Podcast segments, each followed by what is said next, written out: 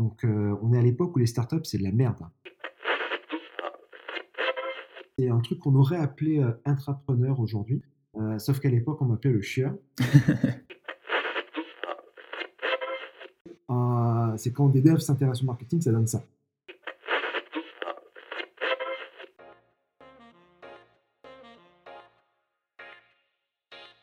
Bienvenue sur Lance-toi et Code, le podcast des développeurs qui entreprennent.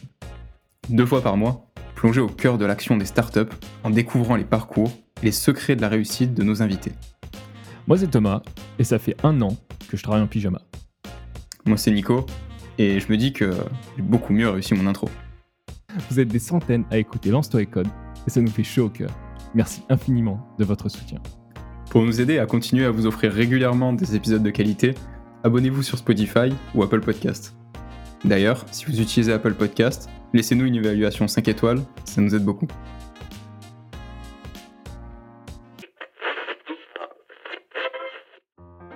Aujourd'hui, dans Lance-toi et Code, on reçoit quelqu'un qui travaille depuis des années à l'émancipation des développeurs entrepreneurs. Trop souvent, on se retrouve avec des personnes sorties d'écoles de commerce qui cherchent un CTO, c'est-à-dire un développeur non payé, et qui nous disent T'inquiète, je m'occupe de la partie business. Alors comment faire pour monter sa boîte quand on est meilleur en programmation qu'en business plan? Pour répondre à cette question, on accueille aujourd'hui Daniel Jarjoura. Daniel est un développeur de formation qui a formé Startup Lab, l'incubateur d'Epita, une école d'ingé. Il accompagne aujourd'hui les dirigeants d'entreprises comme Aircall, Euronext ou Lemonway à devenir de vrais leaders technologiques. Dans cet épisode, vous allez apprendre comment entreprendre tout en restant salarié, comment gagner en leadership et en influence dans votre entreprise, et enfin, comment faire levier sur vos compétences de dev pour faire passer vos équipes et votre entreprise au niveau supérieur en marketing? Juste avant de commencer l'épisode, abonnez-vous sur Spotify ou Apple Podcast. D'ailleurs, si vous utilisez Apple Podcast, laissez-nous une review, ça nous aide beaucoup. Sans plus attendre, voici notre discussion avec Daniel. Bah, salut Daniel, merci beaucoup d'être sur le podcast aujourd'hui. Euh, de rien, je suis ravi d'être là. Euh, sans, plus attendre, est-ce que tu peux, tu peux commencer par te présenter et présenter ton parcours rapidement, s'il te plaît? Bien sûr. Euh, donc, je vais, comme il y, a, quand même quelques cheveux blancs qui commencent à apparaître sur, sur ma tête, je vais essayer d'être court et succinct.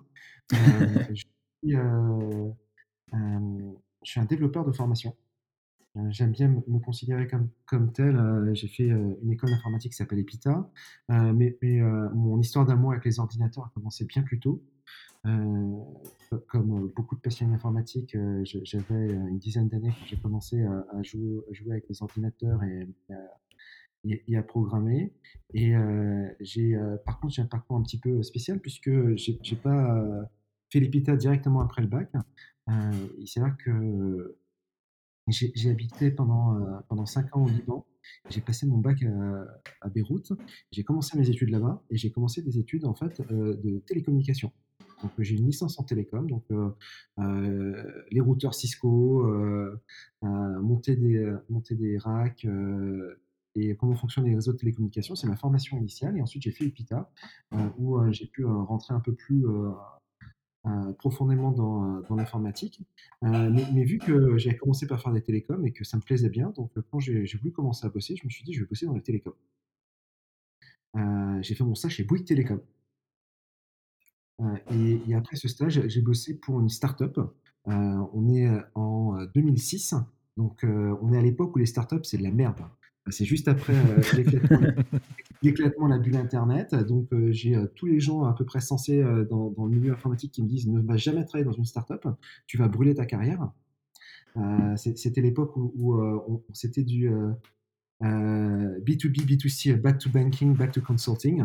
Donc, il fallait surtout pas travailler dans une startup. Et, et moi, vu que j'étais intéressé par l'entrepreneuriat, puisque je viens d'une famille d'entrepreneurs, pas du tout dans la tech, donc je me suis dit, je vais bosser dans une startup euh, qui euh, s'appelle Transatel, qui aujourd'hui fait partie de NTT Docomo, euh, l'opérateur euh, japonais, racheté par NTT Docomo il y, a, il y, a, deux ans, je crois. et donc à l'époque, on était peut-être 60-70. et j'ai démarré là-bas, j'y ai travaillé juste un an. Parce que pendant que j'y travaillais, j'ai été drafté par une autre boîte, toujours dans les télécoms, qui m'avait repéré parce que je donnais une conf quelque part et celui qui est devenu mon patron et un, ami bien plus tard m'a proposé en fait de les rejoindre. Et donc cette boîte s'appelle Cineverse. C'est la contraction de Synergy et Universe. Apparemment, ils auraient payé un million de dollars pour le nom.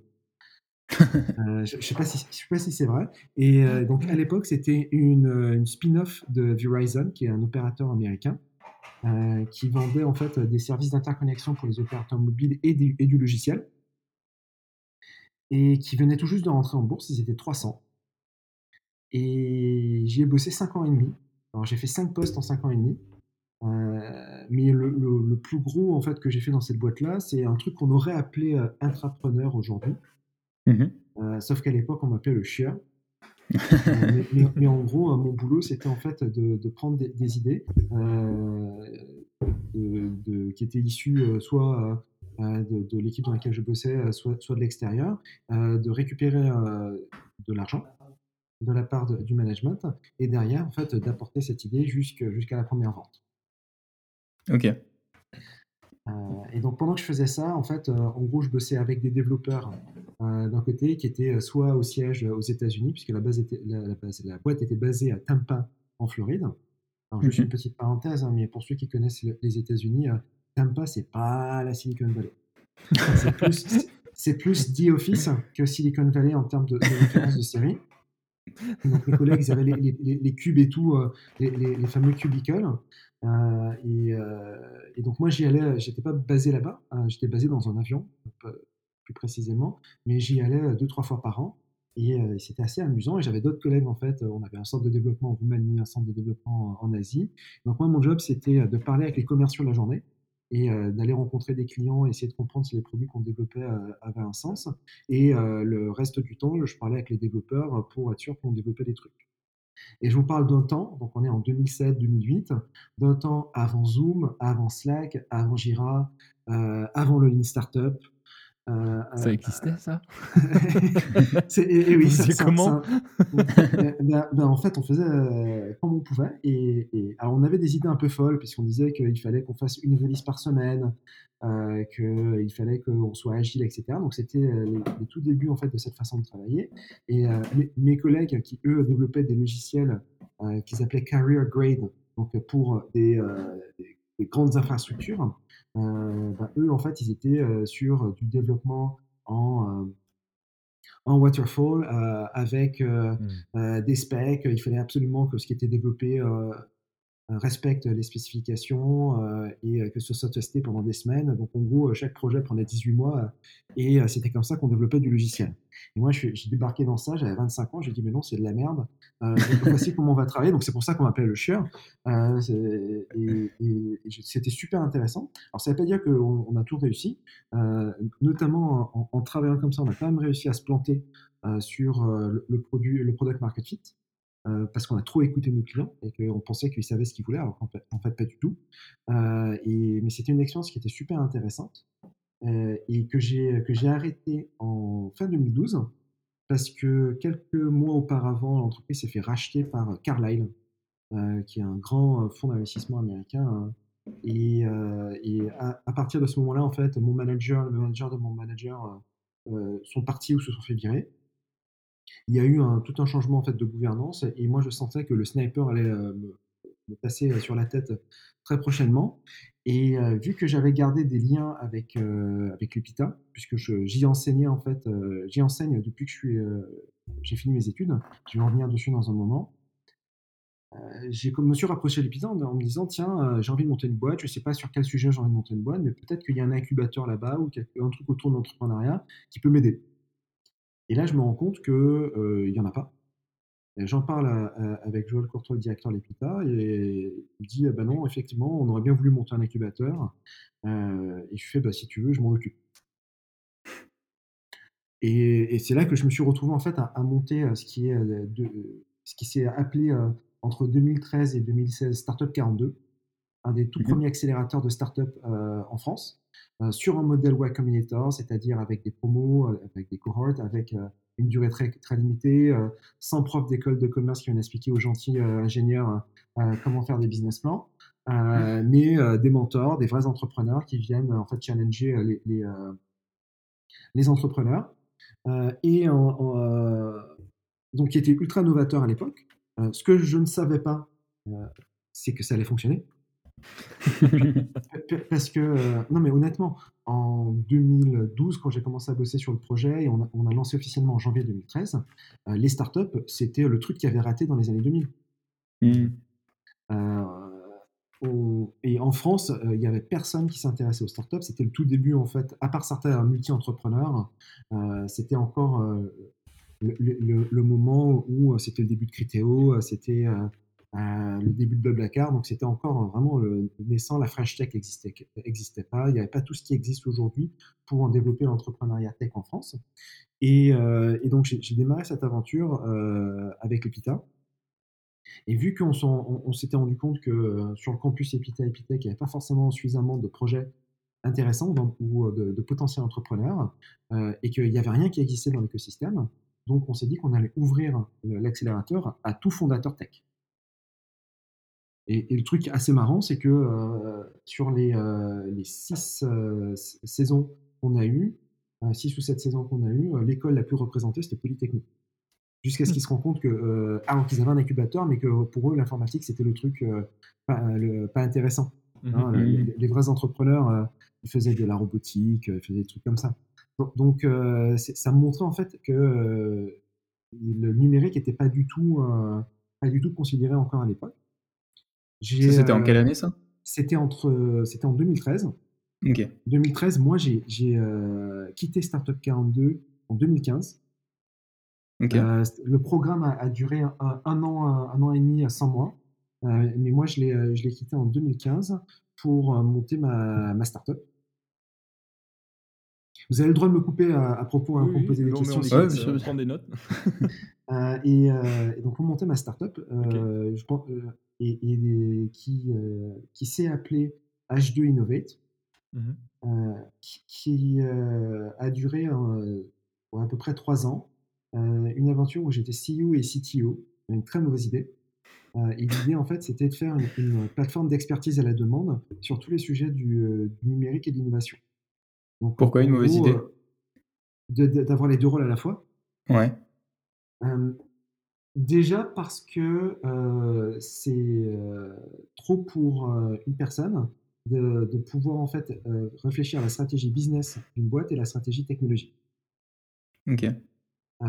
et en plus de ça, vu que j'étais fondateur unique, donc je me challengeais entre moi et moi-même, c'était très compliqué. et... On devient schizophrène à la fin. Un, petit peu, et surtout, un truc qui est super intéressant quand tu as un cofondateur euh, ou un associé qui euh, te challenge véritablement, c'est que euh, ça évite de partir sur des, des projets ou des produits qui peut-être n'étaient pas pertinents.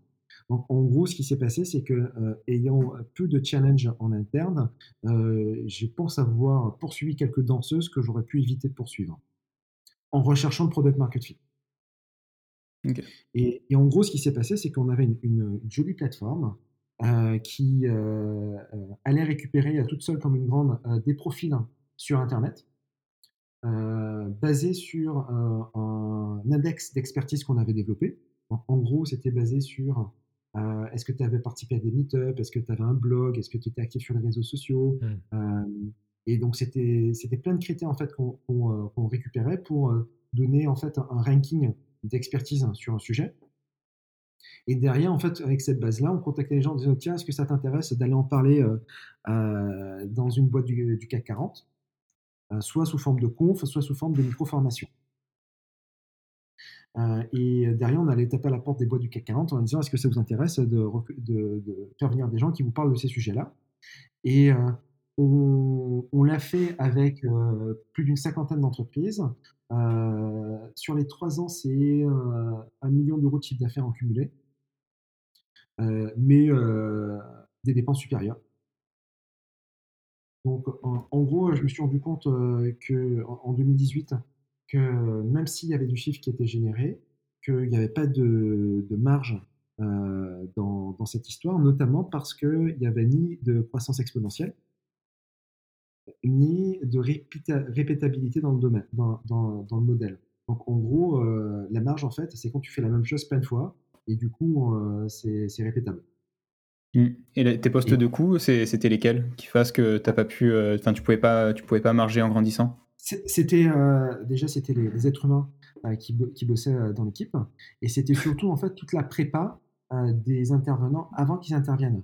Parce que en gros, vu qu'on les vendait cher et qu'on les vendait à l'époque mmh du CAC 40, donc il y avait une sorte de, il y avait une volonté de ma part d'avoir une cohérence sur tous les gens qui arrivaient. Donc en gros, on les préparait, euh, ceux qui n'étaient pas forcément les meilleurs speakers, on, les aidait sur ça, on revoyait leurs slides, on, faisait, on avait une cohérence de chaque équipe. Donc, il y avait tout un travail de préparation qui faisait que euh, bah, quand on le faisait une fois, c'était euh, à perte. Mais en parallèle, vu que notre business c'était parler des nouveautés, donc bah, chaque fois qu'on avait un nouveau client, c'était toujours une nouvelle demande, c'était toujours un nouvel intervenant, c'était toujours un nouveau sujet. Et, donc derrière, ce qu'on aurait pu pu faire pour avoir un modèle qui était plus vertueux, c'était par exemple d'être, euh, je sais pas, les, euh, les, maçons de la blockchain. Je crois que c'est une boîte qui existe en plus. C'était euh, d'être focus sur une seule niche, de, de, mmh parler que de ça, d'avoir un petit pool d'intervenants et derrière de, de, faire de la marge parce qu'en fait c'était toujours le même sujet. Ou bien inversement d'avoir une vraie, plateforme complètement ouverte en mode marketplace où déjà on, vendait en fait l'accès à la plateforme et les gens allaient choisir les, experts qu'ils voulaient. Et, euh, ça, je pense que euh, soit j'ai pas été assez talentueux pour le vendre, c'est pas impossible. Euh, soit il y, a un vrai problème de valorisation de l'expertise. C'est pas impossible que ce soit un peu des deux, surtout que euh, dans, dans, la période qui a suivi la fermeture de, l'activité, euh, moi j'ai continué en fait à, vendre de la formation avant d'arriver sur le modèle que, que, j'ai actuellement. Et en gros, ils s'en foutaient en fait que ce soit moi qui fasse euh, les, les, confs sur la blockchain, sur l'IA, sur je sais pas quoi. Euh, ils me dit ouais, tu as l'air de connaître ton sujet, ça va très bien. Donc en gros, euh, que, ce soit un, chercheur sur le sujet ou un mec qui a monté une boîte sur le sujet ou moi, c'était pareil. Ok.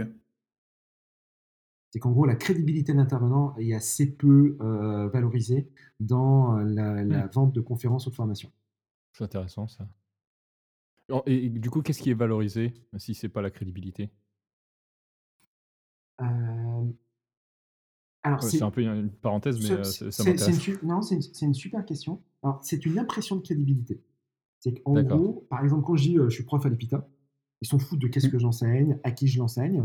Euh, EPITA informatique, donc si je viens parler d'IA, de blockchain, de cloud, de, de mobile, enfin pour c'est la même chose, donc ça marche. D'accord. Donc, donc euh, et si en plus, je l'ai déjà vendu à Total, EDF, euh, euh, Accenture et Sanofi, c'est encore mieux.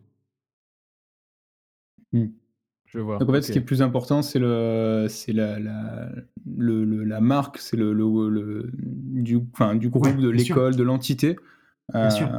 La marque est plus importante que la crédibilité ou l'expertise. D'accord. Sauf du coup quand on est quelqu'un de connu parce qu'on est en marque personnelle en fait quelque part. Exactement. Et ce qui est un peu aujourd'hui euh, mon, mon, fonds de commerce, c'est que aujourd'hui, ce qui fait que j'ai des clients sur mon business actuel, c'est parce que j'ai euh, entrepris une communication euh, personnelle en mon, en mon, nom propre, même si ma boîte a un nom, hein, ça s'appelle TLT21.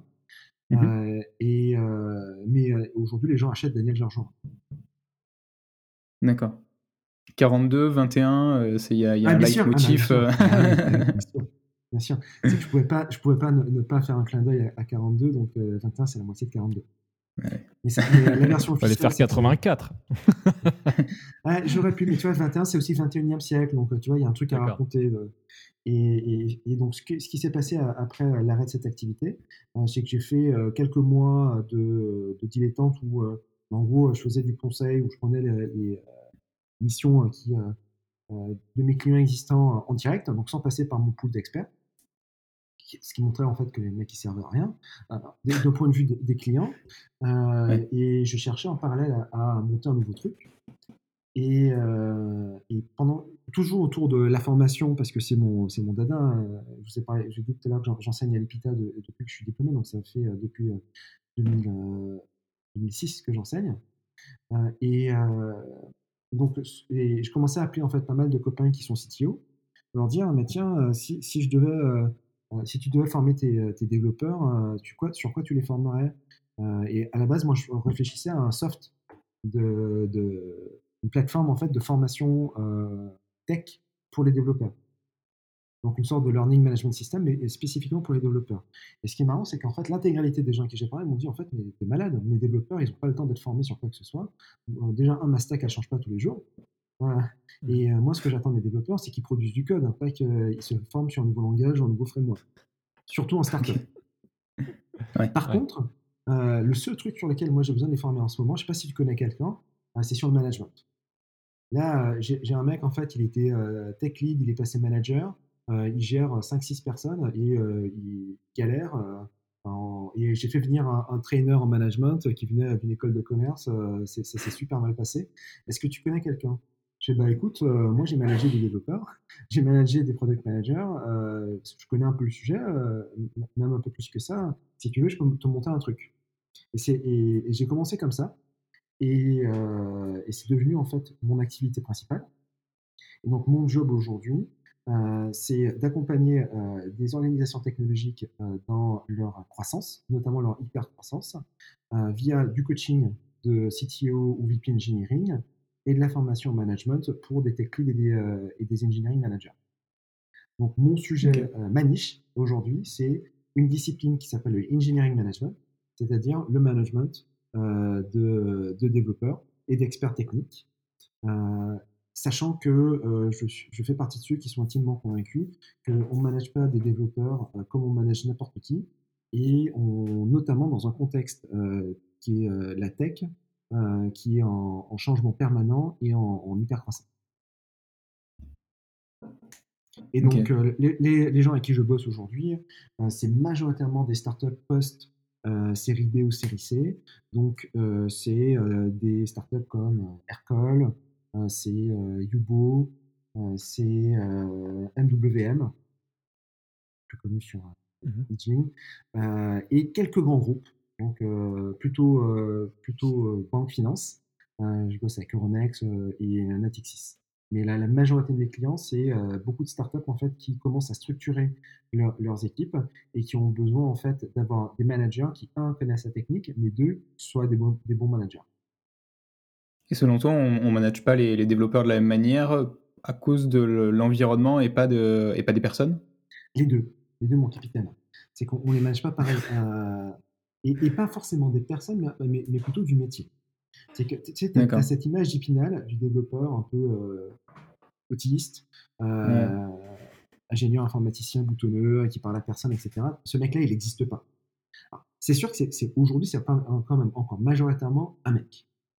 Euh, il y a, assez, assez, peu de femmes, mais ce, mec-là, euh, il n'est pas euh, et autiste, il est plutôt communicant, il est plutôt sportif, il, est, plutôt interactif.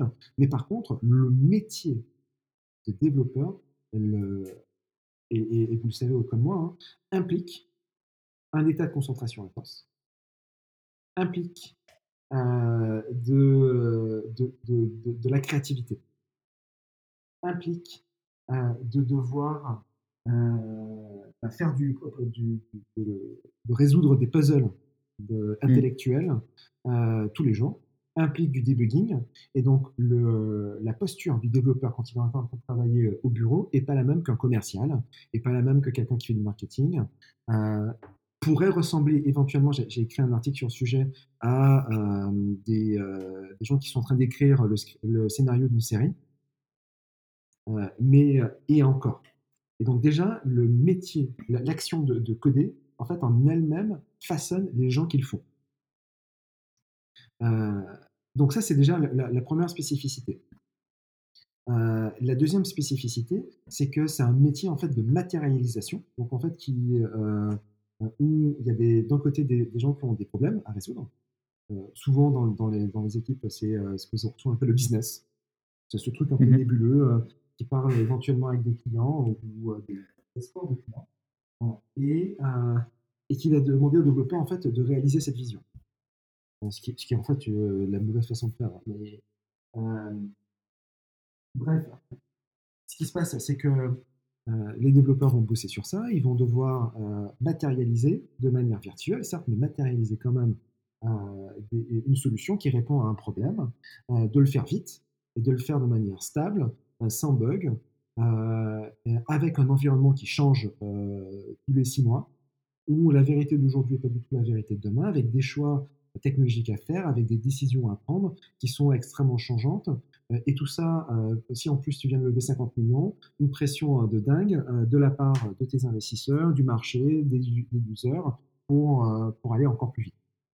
donc en fait, tout cet environnement-là fait que ben, c'est l'engineering management, notamment l'engineering management dans les startups technologiques aujourd'hui, est une discipline spécifique. Hmm. Ok. Ça ne veut pas dire qu'il n'y a pas des, euh, compétences et des postures qui ne vont pas euh, se retrouver dans n'importe quel manager, mmh parce qu'on reste des êtres humains. Et en tant qu'être humain, on est motivé en général par les mêmes choses, on est motivé par le développement individuel, par la progression, etc., euh, etc. Mais il y a des spécificités de l'environnement et des spécificités du métier qui font que ben, on ne manage pas un développeur comme on manage un commercial. Ok, je vois. Je, vais creuser un peu là-dessus. Euh, on dévie un peu, mais, c'est bien puisque ça veut dire que le sujet est intéressant. Mais du coup, tu as, parlé des engineering managers, mmh qui a un rôle euh, assez en général. Si je, me, je ne m'abuse, dis-moi si je me trompe. c'est euh, en gros, c'est un développeur qui progresse dans sa carrière et un jour devient engineer manager et il gère, mmh il devient manager de ses, des équipes techniques en dessous, soit plus, une seule, soit plusieurs et donc il a ce plutôt un parcours et une expérience technique avant. En fait, je me ça me fait un peu penser au syndrome, je ne sais pas si c'est un syndrome ou la loi de Peters, où en fait, on arrive au plus haut niveau de notre incompétence. enfin, au, niveau de notre plus, plus, haute incompétence, dans le sens où euh, bah, on, est, on est très bon développeur techniquement, donc on est mmh promu, euh, on est très bon euh, senior développeur techniquement, donc on est promu, etc. Jusqu'au jour où on arrive, on est promu manager, sauf que, bah, en fait, on est juste très bon techniquement, on aime beaucoup la technique, et manager, ça ne nous intéresse pas, et au final, on n'est pas bon, et, du coup, on est à notre plus haut niveau d'incompétence, parce que on était très bon en dessous, enfin en dessous, entre guillemets. Et donc, ça amène ma question, ça amène ma question qui est ces engineering managers et ce management des profils techniques des développeurs, puisqu'il vient souvent de développeurs et qui, comme mmh tu dis, est assez spécifique et requiert des compétences ou une compréhension assez poussée du domaine, comment est-ce qu'on arrive à justement, et comment est-ce que tu fais aujourd'hui dans ton entreprise, à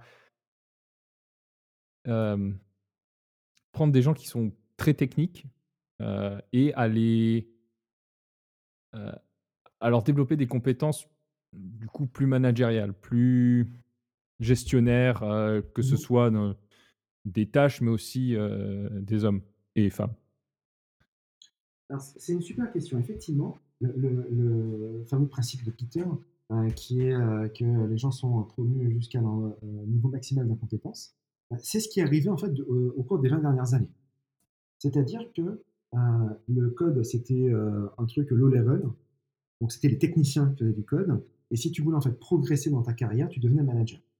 Donc si tu regardes un petit peu la plupart des grandes entreprises technologiques françaises, tu vois, je vais te donner un exemple Orange. chez Orange, Orange, c'est en train de changer, mais pendant très longtemps, les managers ils venaient d'écoles d'ingénieurs généralistes et les mecs faisaient du code, en fait, ben, euh, soit ils faisaient du code, et à un moment, ils arrivaient à un plateau dans leur carrière, euh, et s'ils voulaient euh, évoluer, ben, à ce moment-là, ils devaient devenir manager. La seule façon, en fait, de gagner plus de pognon et d'évoluer dans sa carrière, c'était de devenir manager. Pire, dans certaines boîtes, en fait, quand tu étais là depuis longtemps, genre 10-15 ans, on te nommait manager parce qu'on ne savait plus, en fait, comment te faire progresser.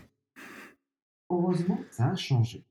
Mmh. Alors, ça, ça, ça a changé notamment sous l'impulsion euh, de, des entreprises de la Silicon Valley, qui valorisent en fait l'expertise technique, euh, où en fait as, euh, tu, tu, trouves en fait assez fréquemment dans la Silicon Valley des développeurs qui codent depuis 20 ans, 25 ans, et, qui sont payés des fortunes. Justement Mm. parce que le fait qu'ils codent depuis 20 ans, ça a un- une valeur qui est énorme. Et donc ces entreprises, en fait, bah, c'est le cas par exemple chez Google, euh, mais IBM même avait commencé à le faire, hein, même s'ils ne sont pas de la Silicon Valley, ont commencé en fait à développer des tracks de progression euh, qui s'appellent euh, des tracks d'expertise. Donc en gros, quand tu es développeur dans ces entreprises, tu as soit la track expertise, soit la track manager.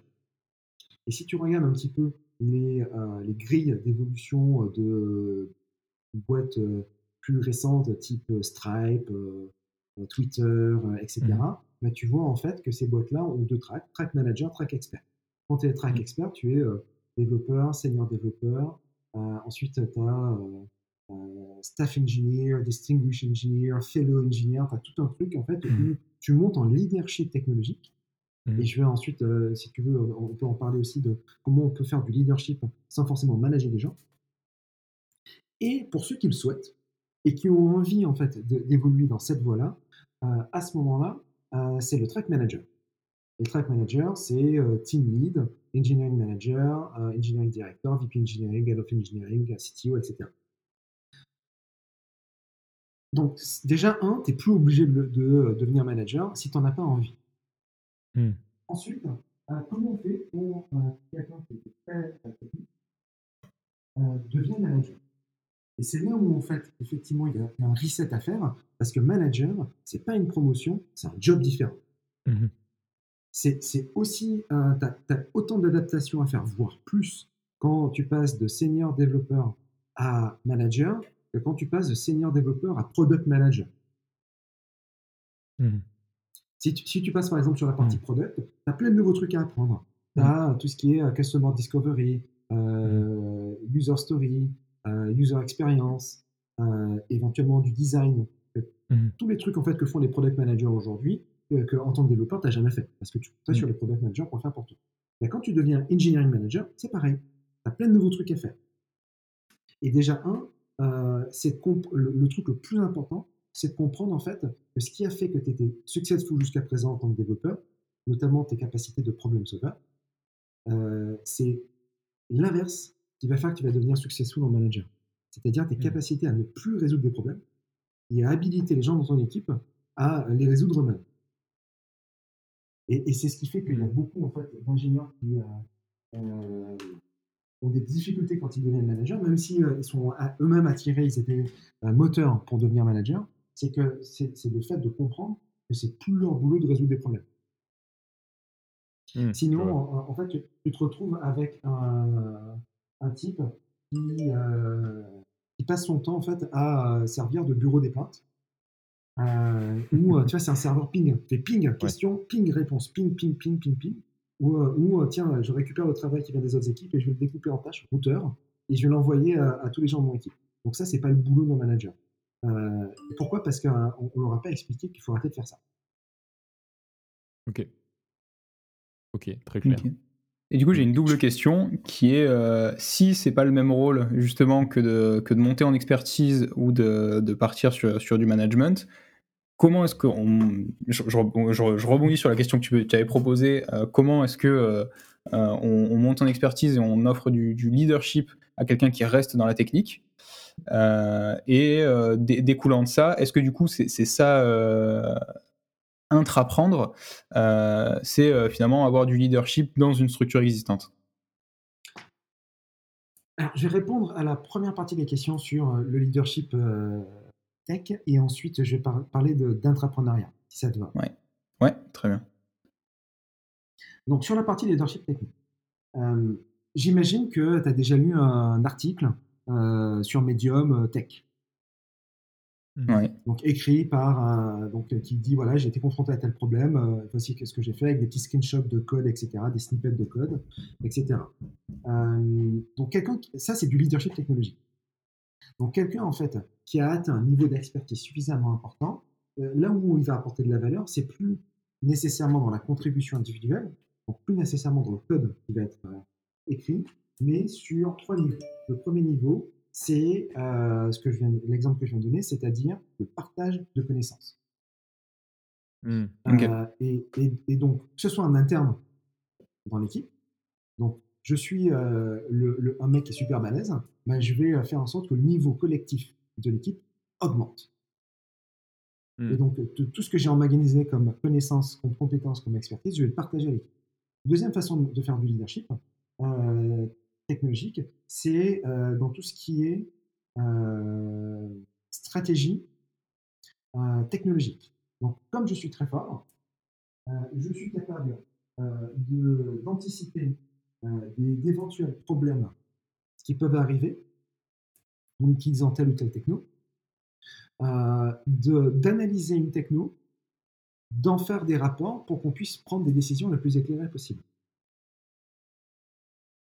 Et troisième façon de montrer du leadership, c'est euh, des fois dans la représentation à l'extérieur de l'entreprise, c'est-à-dire aller dans les confs, euh, parler dans des podcasts, euh, écrire des articles vers l'extérieur, etc.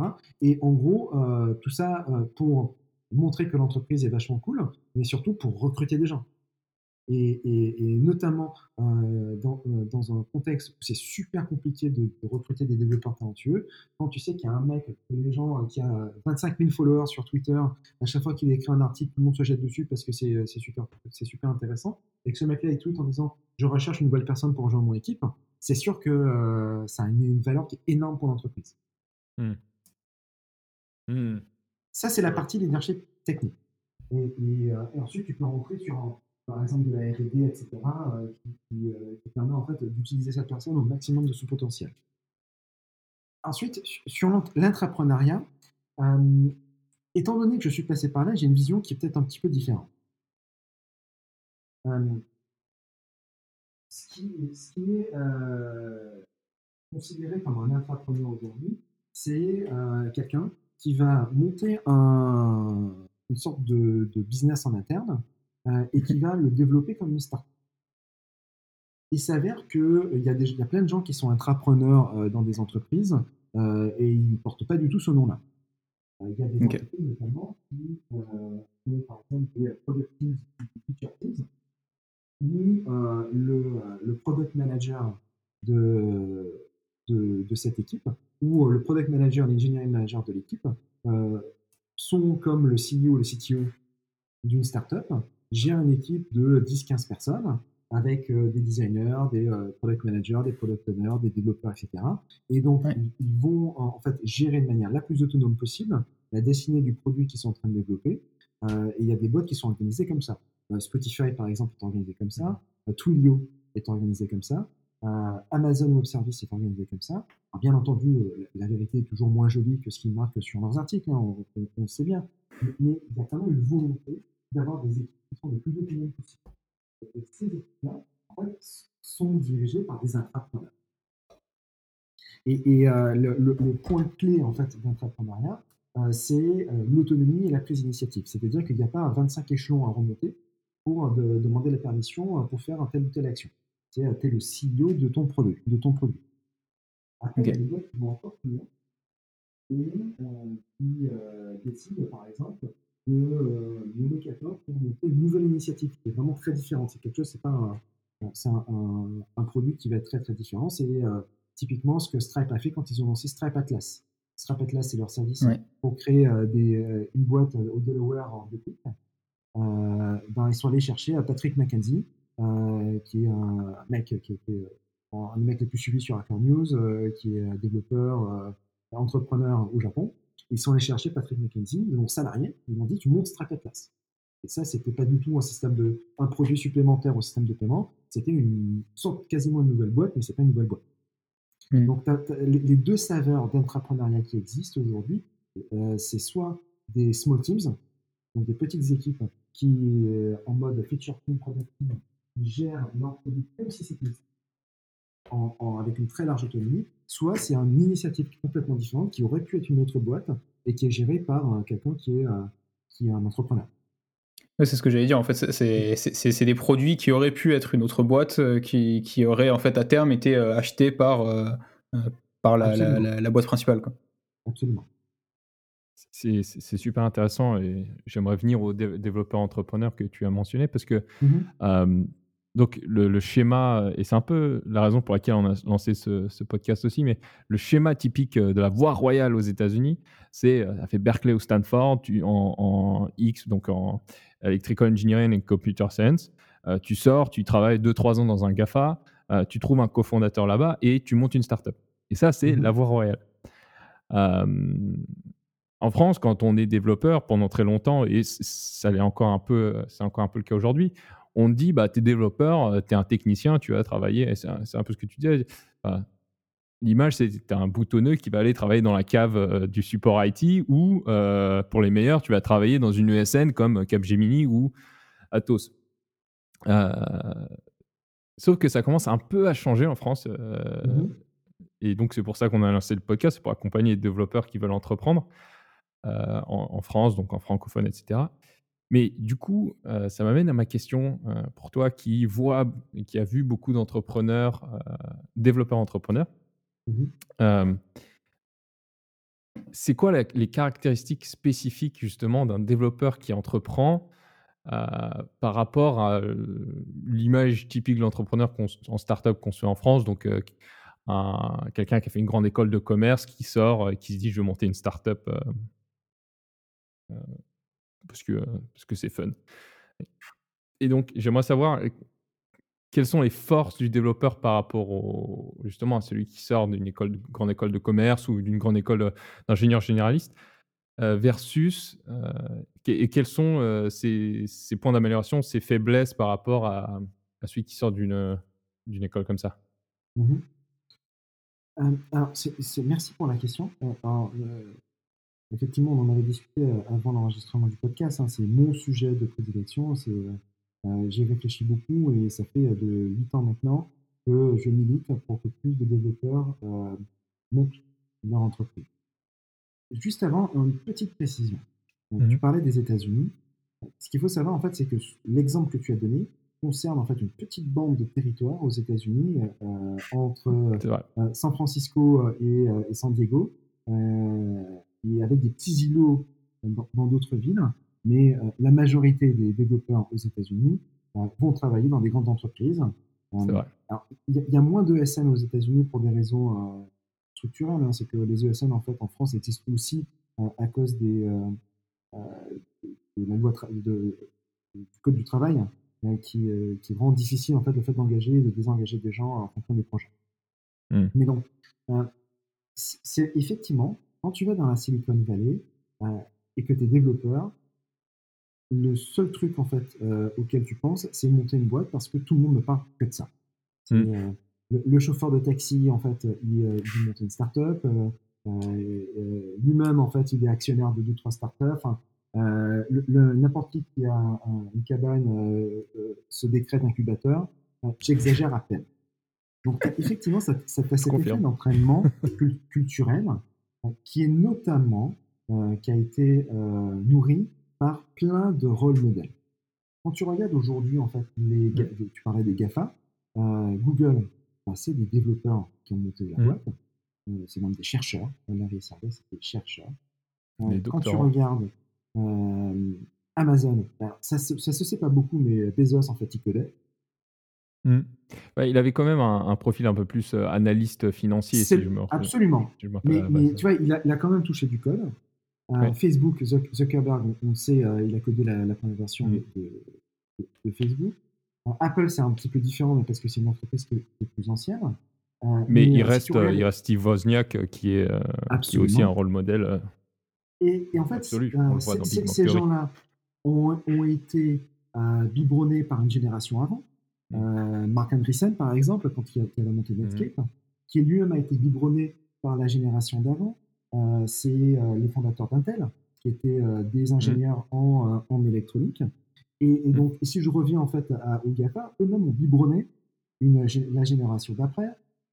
c'est Instagram, c'est Stripe, donc les frères Collison, mmh. qui sont des devs. Euh, c'est Way Combinator qui a dit, euh, Paul Graham, qui est un développeur, euh, qui a même créé un langage de programmation, qui s'est dit, mais en fait, moi, je veux filer du pognon aux développeurs pour que tout le monde déboîte. Et donc, la spécificité de la Silicon Valley est notamment due au fait qu'il y a eu 4-5 générations d'ingénieurs développeurs qui sont devenus riches et qui ont réussi. Ce que tu n'as pas en France. Mmh. Donc et, même en Europe de manière générale, quand tu regardes les géants de la tech en, Europe, SAP, on, a oublié qu'est-ce qui a monté, qu'est-ce qui a monté SAP. Euh, Dassault Systèmes, c'est pas un dev qui a monté ça dans son garage.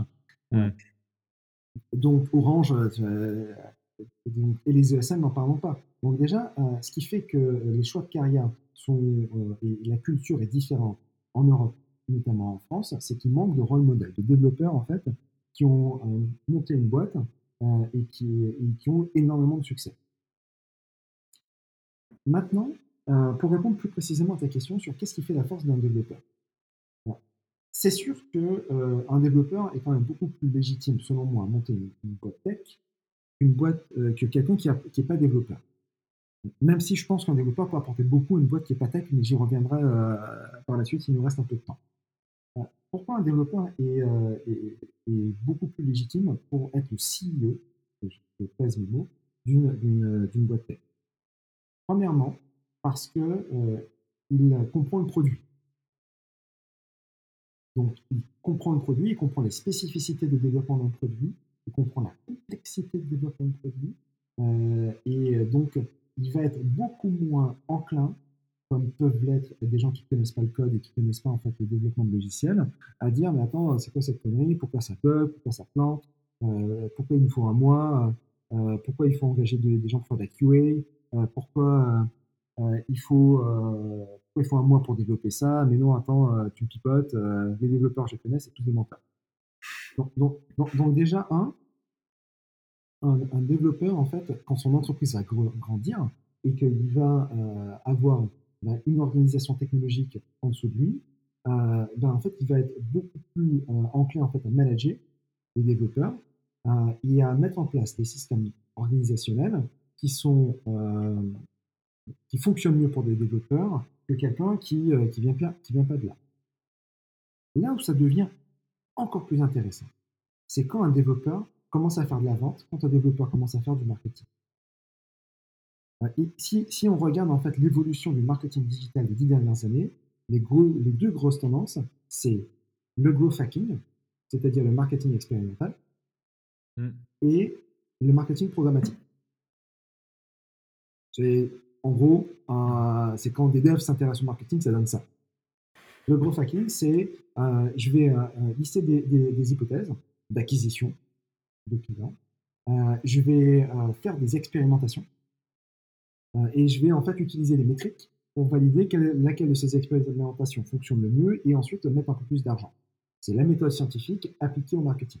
Et le marketing programmatique, c'est euh, comment je vais euh, automatiser certaines actions d'acquisition ou de référent ou de etc. Donc on tout, tout funnel marketing pour optimiser l'acquisition d'utilisateurs et en gros le fait d'avoir du contenu.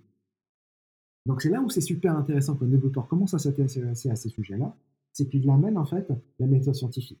Il amène euh, sa volonté euh, d'automatiser. Et ensuite, quand je, vais à un niveau encore supérieur, qui est le niveau stratégique, euh, un développeur normalement constitué va toujours se dire que l'humain n'est intéressant que là où il apporte de la valeur. Et pour le reste, il y a la machine. Hmm. Alors que quelqu'un en fait qui n'a pas cette façon de penser, dont le métier en fait n'est pas de créer des automates, parce qu'un développeur son métier c'est de créer des automates.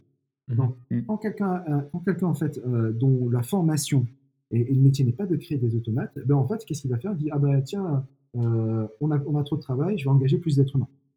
Alors qu'un développeur il va dire ah il y a trop de travail, qu'est-ce qu'une machine peut faire? Et donc c'est euh, les robots dans, dans les entrepôts, c'est l'application Uber pour euh, euh, mettre en relation euh, des chauffeurs et des gens qui veulent aller d'un point A à un point B. Donc, en gros, c'est ce, biais de pensée qui est de dire je vais mettre du logiciel là où les humains ne sont pas pertinents pour que les humains se concentrent sur là où ils apportent de la valeur.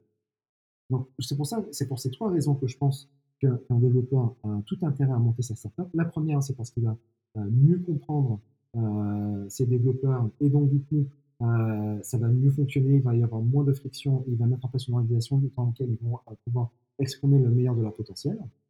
Deux, euh, c'est parce que quand il s'intéresse à la vente et au marketing, ben, il va automatiser, il va systémiser, il va apporter de la méthode scientifique. Et trois, d'un point de vue plus stratégique, en fait, il va avoir une vision où le logiciel, en fait, s'occupe de ce qui est récurrent et rébarbatif et l'être humain s'occupe du reste. Donc, il y a, y y tout à gagner pour un développeur, en fait, à monter sa boîte. Euh, et euh, y compris sur des sujets qui ne sont pas forcément les plus techniques, même si euh, il y a énormément d'opportunités dans le business sous développeur. Le développeur écosystème, c'est-à-dire les outils, les plateformes à, destination des, développeurs, est un, est un marché en fait qui est en très très forte croissance. Euh, il y a de plus en plus de développeurs dans le monde. Euh, L'intégralité des entreprises du monde entier ont des développeurs. Donc, euh, elles sont toutes friandes en fait d'outils pour gagner du temps et, de l'argent. Mmh. OK. Et OK, donc on a on a vu pourquoi est-ce qu'un développeur, peut faire un bon entrepreneur. Mais aujourd'hui et mmh, évidemment, c'est pas une généralisation, mais sur les personnes que tu as pu voir, pu accompagner, c'est quoi ces ces points faibles, ces points d'amélioration, heu, qu'ils soient internes ou externes? Donc, Mhm. peut-être des compétences qui, en général, manquent aux développeurs, mais aussi, peut-être, l'environnement ou ou les réseaux des développeurs qui sortent aujourd'hui des écoles comme Epita, Epitech, l'école 42. Qu'est-ce qui leur manque? Heu, qu'est-ce qu'ils doivent aller chercher, heu, qu'ils n'ont pas déjà? Alors, dé- déjà, euh, ce qu'ils vont, ce qu'ils doivent aller chercher, c'est de la confiance en soi. Il y, a ce, côté un peu, euh, ouais, mais moi, j'ai pas fait une école de, de management, j'ai pas fait une école de commerce, donc je peux pas euh, m'occuper du business. Alors déjà, euh, les gens qui font des écoles, qu'on appelle des écoles de commerce, hein, des, des business schools, euh, ils apprennent pas à vendre non plus. Je confirme. Et euh, ce qu'ils apprennent, à quelques exceptions près, hein, ce qu'ils apprennent, c'est euh, à faire euh, du marketing ou de la finance ou éventuellement de la stratégie dans des cabinets de conseil, mais ils n'apprennent pas à vendre et ils apprennent très peu du marketing opérationnel. Donc, donc déjà, c'est que c'est de se dire que ces compétences, en fait, ils peuvent aller les acquérir. C'est possible. Mmh. Euh, mais, on ne les apprend pas en école d'ingénieur, ça c'est sûr. C'est que euh, dans, dans, à l'EPITA, à euh, à, l'e- à l'école 42, à toutes les écoles, toutes les écoles de, de- de développement et d'informatique qui existent en France, a- c'est pas la matière principale. Donc déjà, c'est de se dire qu'il faut aller chercher ce, ces compléments de compétences. Mais on n'est pas obligé d'aller chercher en amont. Hein, c'est, euh, quand, quand j'ai besoin d'aller chercher des Mmh clients, euh, j'essaie de comprendre en fait comment je peux aller chercher des clients. L'avantage, c'est qu'aujourd'hui, en 2021, il existe un nombre incalculable de ressources pour euh, apprendre tous ces sujets. Deuxième truc en fait qui est important, c'est euh, c'est l'ambition. Si- S'il y a un, un truc qui est, qui est très clair quand tu vas dans la Silicon Valley, c'est qu'ils ont une, une ambition en fait euh, qui est euh, aussi large euh, euh, que la vie. C'est une, euh, une traduction française d'une expression américaine, c'est larger than life. C'est Mmh euh, il faut conquérir le monde, il faut euh, Mmh euh, impacter le monde entier, etc. Euh, alors que cette ambition, en fait, indépendamment hein, de- du background de l'entrepreneur, ne retrouves pas vraiment euh, en France. Et, et Mmh. alors que, alors que Et quand tu je développes un lot, vas-y. Désolé de te couper, mais ça me fait penser à quelque chose et je réagis un peu au fait que tu dis: «On ne trouve pas en France». Je pense que on le trouve en France, mais justement quand on sort des écoles, heu, des grandes écoles de commerce, heu, je parle HEC, heu, Polytechnique et cetera, où, on biberonne justement ceux qui veulent monter des startups: «Ah, tu peux lever des millions, va faire ton ton ton à l'étranger, dans la Silicon Valley et cetera». Hem, oui, on a les contacts, machin, truc, on a l'incubateur, le le fonds de VC interne, heu, à l'école et cetera. Heu et alors que peut-être dans les écoles d'informatique ou ou peut-être les écoles post-bac et cetera, qui ne sont pas les grandes les grandes écoles, heu, en France, il y a un peu moins enfin cette ambition est un peu moins, heu, biberonnée, un peu moins, communiquée, aux étudiants. Ça me fait penser, je sais pas Grégoire Gambato est un peu un un gourou sur LinkedIn en ce moment et il a fait un une expérience un jour, il a, il a demandé, heu, donc il a dit, heu: «Je vais investir dans des startups, envoyez-moi des pitch deck» et donc il a reçu plein de, mmh, parce qu'il est super connu sur LinkedIn, il a reçu plein de présentations de business, de startups et cetera. Et il s'est rendu compte que d'un truc, c'est que les, pitch decks qui, étaient, qui venaient des gens justement des grandes écoles de commerce ou d'ingénieurs euh, étaient extrêmement plus ambitieux que ceux venant, euh, disons, des, écoles post-bac ou des gens qui ont fait l'université, etc. Et je pense que cette ambition existe en France, mais elle est réservée à, euh, des cercles très, très restreints euh, dans les, les écoles post-prépa du top, top 5, post-concours. Peut-être. Mais c'était même pas le cas il y a, il y a, il y a 5 ans. Mmh. C'est-à-dire qu'il y a 5 ans, à HEC, tu, que tu as cité, c'était même pas le Graal. C'est vrai. Le Graal, c'était d'être chez L'Oréal euh, ou euh, chez, chez, McKinsey. ou Goldman. Ça a changé dans, dans, dans, ces écoles-là. Euh, je pense que moi, j'essaie de, de, de, le faire à mon échelle à l'IPITA et avec tous les développeurs que je rencontre. Mais, mais effectivement, c'est sûr que il y a beaucoup de travail à faire pour développer les ambitions. Surtout, s'il y a un truc qu'on a appris pendant le Covid, c'est que euh, les frontières dans le logiciel n'existent pas.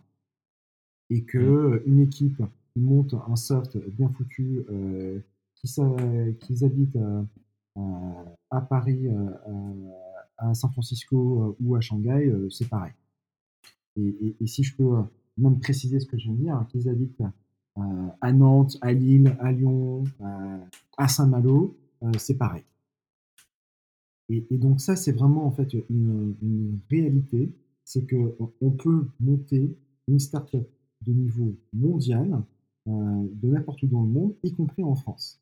Et la seule limite aujourd'hui, la seule limite, c'est l'ambition. C'est beau. ouais, mais, mais, parce que. Mmh. Alors après, effectivement, il y a des données culturelles qui, qui, rentrent en mmh. compte aussi. C'est que. Euh, en, France, euh, gagner de l'argent, euh, avoir envie de gagner de l'argent, c'est pas forcément une fin en soi. C'est que les gens te disent oui, la mission, la raison d'être, je sais pas quoi. et, les, Américains ont une culture en fait de, fascination de l'argent qui attire aussi des gens qui ont cet, état d'esprit-là. Donc aux États-Unis, on, va te demander directement combien tu gagnes, le fait de dire que je veux devenir millionnaire ou milliardaire, c'est ok. Mmh euh, et, euh, il ne faut pas se le cacher. C'est que créer une entreprise, c'est générer de la richesse. C'est que mmh. certes, tu le fais euh, pour t'éclater, parce que tu as envie d'impacter le monde, etc. etc. et c'est important de le faire pour des raisons autres que de l'argent, mais c'est aussi pour gagner du pognon. Mmh c'est vrai, c'est vrai. non, ça me fait penser à. À chaque fois, ça me fait penser à MC Solar qui dit Je veux une mallette pleine de cash, mec, surtout pas de chèque sur ce, je pense que j'ai fait le tour de mes questions. Je ne sais pas si Nicolas a, des questions supplémentaires. Ouais, non, c'était assez complet pour moi, c'était hyper intéressant. Ouais, merci beaucoup Daniel. je propose qu'on passe à, une section ludique pour terminer. Mmh c'est une série de questions qu'on pose à chaque fois en fin, fin d'épisode. et on commence, donc on a deux parties. Et la première partie, c'est un Fast and Curious sur les étapes de l'entrepreneur. Euh, mmh on l'a pas du tout copié sur Combini. et en gros, le concept, c'est on te pose une question en A ou B, euh, et mmh on aime bien que, que, tu nous répondes A ou B, euh, et ensuite nous explique rapidement pourquoi en une ou deux phrases. donc, je propose qu'on commence par le Fast and Curious sans plus tarder. donc, question numéro 1 se lancer en sortant d'études ou commencer par un CDI les deux. Euh, les deux, ça, dépend des opportunités. Euh, moi, j'ai commencé par un CDI, parce, mais parce que euh, quand je voulais me lancer, bah, c'était pas possible. On me disait que c'était une très mauvaise idée. moi, ce que j'ai l'habitude de dire aux étudiants, c'est que si tu peux ne pas le faire, ne le fais pas. Si tu peux ne pas entreprendre, si c'est pas un désir irrépressible, ne le fais pas. C'est aujourd'hui, je suis complètement inemployable. Et euh, la plupart des entrepreneurs te diront la même chose. Euh, euh, c'est un désir irrépressible. Parce qu'il y a tellement de complexité, de galères qui sont liées à, l'entrepreneuriat, de, de, haut et de bas, que si tu peux, en fait, si tu sens que tu n'as pas envie de le faire, ne le fais pas. par contre, si tu as en vraiment envie d'entreprendre, il n'y a aucune raison que tu ne le fasses pas en sortie d'études. Ok, très clair. Bah, question numéro 2 du coup. Miser sur une idée ou miser sur un associé? Ah, Miser sur un associé, euh, même si euh, c'est toujours risqué hein, de, miser sur un associé que tu ne connais pas forcément à, la base. Mais par contre, non, euh, pas du tout sur une idée. 100% hein. des idées sont mauvaises. C'est vrai. ok, très clair. question numéro 3. Persévérer ou pivoter? Là aussi, je serais tenté de dire les deux. Parce que euh, si tu persévères trop, c'est de l'acharnement thérapeutique. Euh, euh, et, à un moment, il faut, savoir s'arrêter. il y a des gens qui persévèrent pendant des années. je, mhm. je l'aurai un jour, je l'aurai. comme, dans la pub, mais en fait, derrière, ils n'ont plus, ils ont plus de compagne, de compagnons, ils n'ont plus d'argent, ils n'ont plus d'amis. donc, ouais, il fallait arrêter il y a longtemps. et en même temps, moi, j'ai vu aussi des entrepreneurs qui avaient la pivotique aiguë. C'est-à-dire qu'ils pivotaient tous les mois. Euh, lancer un truc, ah ben non, euh, ouais, mais vas-y, euh, donne du temps un petit peu. Donc euh, là encore, je, je serai comme notre cher président, je ferai un en même temps. c'est qu'il faut savoir persévérer, mais pas trop. D'accord, ok, très clair. Question numéro 5. tu es... Ah, pardon, pardon, question numéro 4, je vais trop vite. rentabilité ou croissance? Les deux, mon capitaine. c'est le thème aujourd'hui. Non, mais c'est qu'on. parce que moi, je suis un. Moi, j'aime pas opposer les trucs. Euh, je pense qu'on peut être euh, suffisamment malin pour faire les deux. Alors, c'est sûr qu'il y a, des business où l'environnement concurrentiel t'oblige euh, à mettre la rentabilité pour après. c'est si par exemple tu es sur un business où tu gagnes un centime par transaction et que c'est énormément de volume, c'est un business comme ça, euh, des business transactionnels, ouais, va chercher la croissance, on verra plus tard. Du moment que tu as des, investisseurs associés, en fait, tu peux suivre. Euh, mais par contre, euh, c'est un type de business spécifique. Mhm. Euh, dans, dans, le reste des cas, tu peux être, euh, avoir énormément de croissance et être rentable. Typiquement, tu as une boîte que je trouve vraiment géniale qui s'appelle Coinbase, qui est mhm. la plus grosse place de marché américaine de crypto. Euh, qui euh, va rentrer en bourse très prochainement, en direct listing, euh, valorisé à 100 milliards. C'est une boîte qui n'existait pas il y a 5 ans. ils sont rentables. Donc ils ont eu une croissance de mm. malade mentale et ils sont rentables. Alors ouais, effectivement, ils ont surfé sur la vague des cryptos, certes, mais ils ont quand même réussi à, avoir une structure mm. qui fait qu'ils sont, ils, sont, rentables alors qu'ils auraient pu ne pas l'être. Donc, c'est complètement possible d'avoir de la croissance et être rentable. Euh, ça implique euh, d'être très très bon en termes d'organisation et d'exécution. Ok, très clair. Question numéro 5, pour de vrai cette fois-ci. Euh, tu es plutôt bootstrap et bière ou Vici et champagne? Dans, dans, mon cas, c'était plutôt bootstrap et champagne.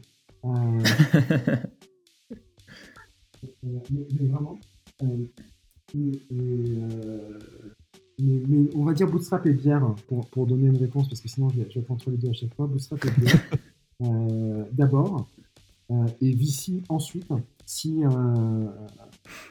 si, si c'est intéressant pour, pour, tout le monde.